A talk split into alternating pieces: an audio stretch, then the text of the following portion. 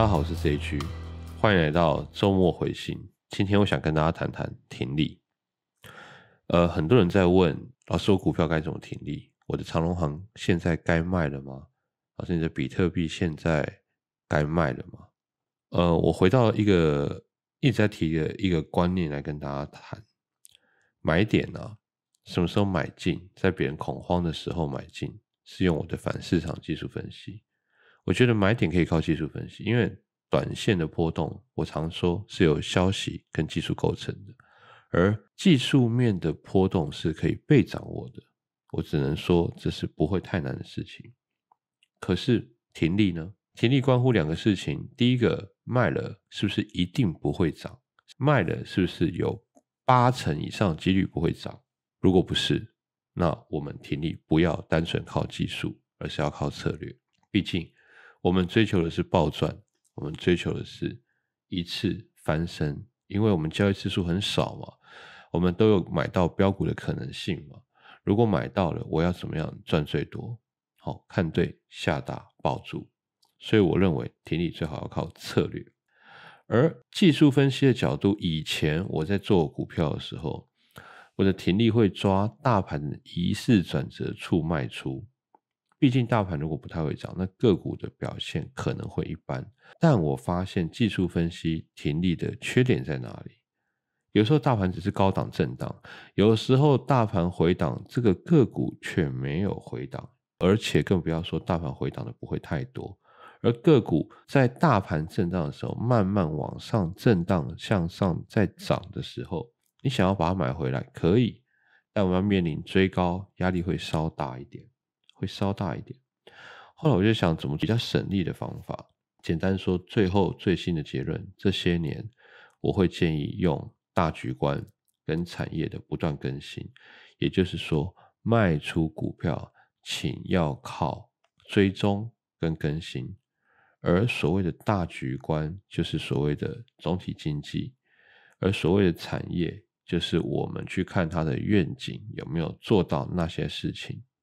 不断更新，就财务数字来讲，可以去看它月营收有没有稳定的如预期的好，然后再去看它毛利，再去看它有没有开枪闭图。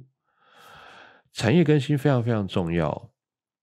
我举一个当年樱花的例子，樱花热水器在台湾的销售已经差不多到一个稳定中求非常渺小成长的一个状况。那我们当时在看这张股票的时候呢，我发现一件事情，在股东会的时候呢，还有第二代，他说我们今年有打算做两个突破。第一个突破呢，是我们要把那个控温的东西做到最好，做到有点不一样。第二个突破呢，是我们想要卖到中国去。好了，我会知道这个事情呢，因为樱花本身不是我会选择的股票，我会选择股票呢比较高成长型，是转基股型的。而我的长辈他是喜欢领直利率的，他觉得他有一个公式，他算好了这个直利率是多少，所以他买进，每年领股息。他问我说：“樱花不小心涨上来了，要不要卖？”我帮他查了资料，查到这两个事情。我跟他说：“这个时候千万不要卖，因为我们追踪以后，虽然照你的经验这样子算高点了。”但不要用这个技术分析来卖，因为它做了刚刚我说的外移跟电控温度提升的一个重大突破。我说我们来看看它卖到中国的成绩如何，我们来看看它电控温控突破的这项技术做的如何。当时大盘也好好的，更不要讲大盘也好好的。我们先谈产业的话，也看到这个迹象。后来樱花涨幅非常大，涨了五十趴以上。而它能这样涨，还有个条件，就是我要谈的第二件事情：大局观跟产业的不断更新。刚刚产业的更新也做了，而大局观也配合了。大局观在当时很明显是一个 Q E，是一个撒钱。从股灾疫情之后呢，本来高本一笔的股票，因为撒钱的关系，我们发现热钱一直出来，我们发现经济最差只有那样。所以在大局观的更新呢，我着重在货币热钱的流向，热钱的流向决定了我认为股市上涨的动能的最大因素之一。热钱一多，货币贬值，通货膨胀、货币贬值这些有可能都能造成股市的上涨。好，有一些经济条件配合之下，大局观简单来讲就是这样子。数字贬值，股市竟然会上涨。我举个食品业的例子，今天一碗牛肉面本来卖三十块，这家公司的本益比假设是八倍，公式大家应该已经知道了。可是它今天营收是三十块，它的本益比我们给它八倍，它的股价有个定值。那如果它今天一碗牛肉面变成六十块呢？变成六十块，它营收增加，它毛利也稍微增加的情况下，其实它本益比一样是八倍，它股价会一样吗？简单讲，通货膨胀让商品变高，那让公司的估值就变高，那让整体股市的市值也变高。更不要讲，如果是在这种通货膨胀下有经济的带动，有经济的好转情况下，大家的薪水也跟得上，那我们身边除了房地产、股市的数字也会比较容易上涨。最近的大局观呢，联准会在月中会讨论一个要不要升息，要如何安排升息步骤的这个会议。现在我跟大家说如何停利哦，我直接给结论哦，比我五六月看到的时候乐观多了。现在的十年期公债殖利率反映的是对通货膨胀不太担心的一个表现。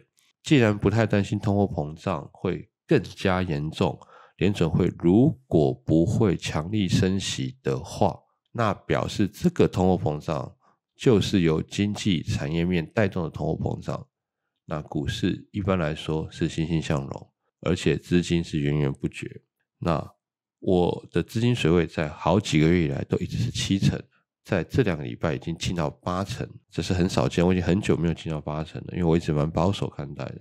在一个月内，我可能就会达到所谓的 all in。大盘向上，产业很好，听力请放宽。所谓放宽是，如果我们对这些追踪不熟悉的话，那请用我书中讲的一半是赌博听力。我在直播里常提的那些大局观产业分析，其实对有些人来说可能还是偏难。那有些人他不是做美股的，我的书中是有一半赌博式停利法，大家可以更新成三层移动式停利法。随着风险变高，移动式停利可以抓得越紧。我觉得行情有很大的时候，我把赌博式停利抓五成；我觉得行情不大的时候抓三成。什么叫抓三成？一样建议，这个是策略，它没有任何的观念，它没有任何主观，没有任何的技术在里面。但我认为，如果有大行情，这是比较好逮到的方式。因为任何一档标股都有可能回档二十趴以上，更不要讲倒霉一点会有回档四十趴、五十趴的股票。既然它回档两成，我们就把这两成当成股市上涨的一个波动，去拿这回档两成作为报赚的代价去做停利。当我们赚了一百万，我们拿二十万，就是它回档二十万以前，我都抱着，我都不管它，不看爆量卖出，不看跌破，不看做头。拜托，把传统技术分析丢掉，不要看。这个百分比会依照我们对现在风险评估来做收紧或放宽的动作。现在我觉得可以稍微放宽。我会建议，如果大家对停利常常太过紧张，常常太早卖出，常常买到标股可是又抱不住的大火，以前有个方法叫做赌博式停利，而现在我给它单位是三成。也就是说，当你股票获利很不错，已经很多人今年现在已经赚了五十趴一倍了，你可以给他三成的空间，这个三层空间可以保佑我们暴涨的时候有我们的一部分。这里是有关于停利的一个周末回信，希望对大伙有帮助。我是 CG。